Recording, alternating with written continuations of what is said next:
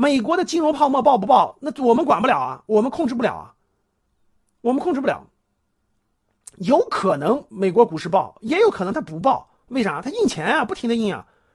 所以说到这个美国的所谓的金融危机，第一，你根本就不知道它什么时候爆发；第二，你也不知道导火索是啥；第三，你也不是拜登的肚子里的蛔虫，你知道他后面印不印钱了，对吧？第四，你说美联储加个息，美国股市就爆破啦？不可能，也没这么容易。所以应该怎么说呢？应该说美国股市的这个有巨大的风险。这个风险已经说了不是今天了，说了一年多了，那人家该涨照样涨，就已经美国的这个金融危风险已经说了一年多了，我就不敢碰啊。很多人说我美国股市能不能碰，我我说我不敢碰啊，我觉得太贵了呀，对吧？那人家好多巴菲特持有两千多亿现金，里头也持有很多公司的股票啊，他觉得不贵啊，对吧？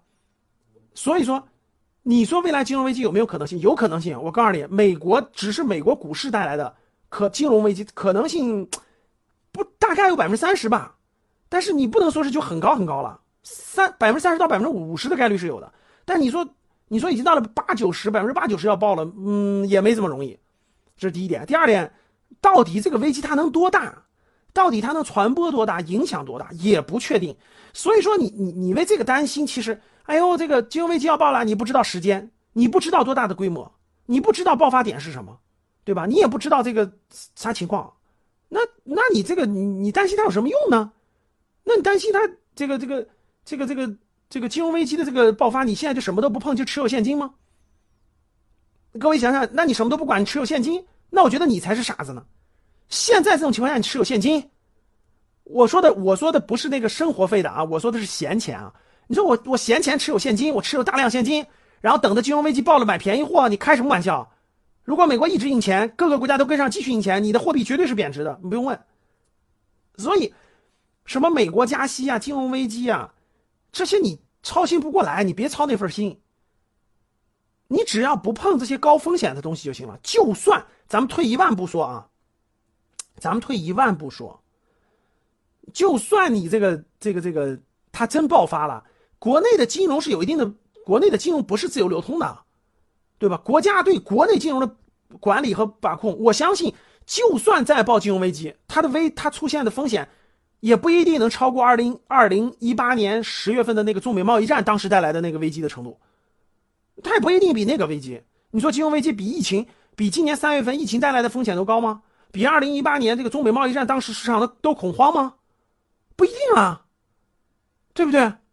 那有些公司从二零一八年到现在。甚至有的公司还没怎么涨呢，或者涨了一一点点啊，也不贵啊。所以你操这份心干啥呢？对吧？我从各个角度都给你分析判断了，甭管它美国加不加息，甭管它金融危机不危机，你决定不了。你做好你的配置就行了。该配的是现金，该配现金的配现金，该配房产那部分持有优秀的房产，该持有优秀公司持有优秀的公司。买黄金少量可以，多了也不行。所以。操这份心没有太大意义啊！我们本来就是闲钱投资，第一，你投资的就是闲钱，不是你生活费要用到的钱，对吧？不影响你那啥的钱，不影响你的月供，不影响你的吃住行，闲钱。第二呢，你买的又是优秀指数基金，或者是优秀公司的组合，它不是一个公司，它也不是一下能倒闭的。第三个，你是长期心态，我拿个三到五年，对吧？所以，零八年金融危机的时候，夸夸夸夸跌跌到底，刷刷刷就反弹了，很快。这个中美贸易战的时候，半年时间，对吧？跌到底，歘就上去了。疫情的时候，二零二零年三月份，歘一个月下来，嗖就上去了，对不对？你有什么可担心的？你就耐心拿着别动就完了吗？闲钱优秀的组合，对吧？再加上长期心态，这不就是对抗短期风险最大的优势吗？这不就对抗短期风险最大的优势吗？对不对？所以不用担心这些宏观的这些危险啊，这些危险我们决定不了啊，我也决定不了，我们担心它没用啊，对吧？第三啊，这就是第二点我讲的啊几个宏。今天的节目就到这里吧。如果你想系统学习财商知识，提升自己的理财能力，领取免费学习的课件，请添加班主任。我们下期见。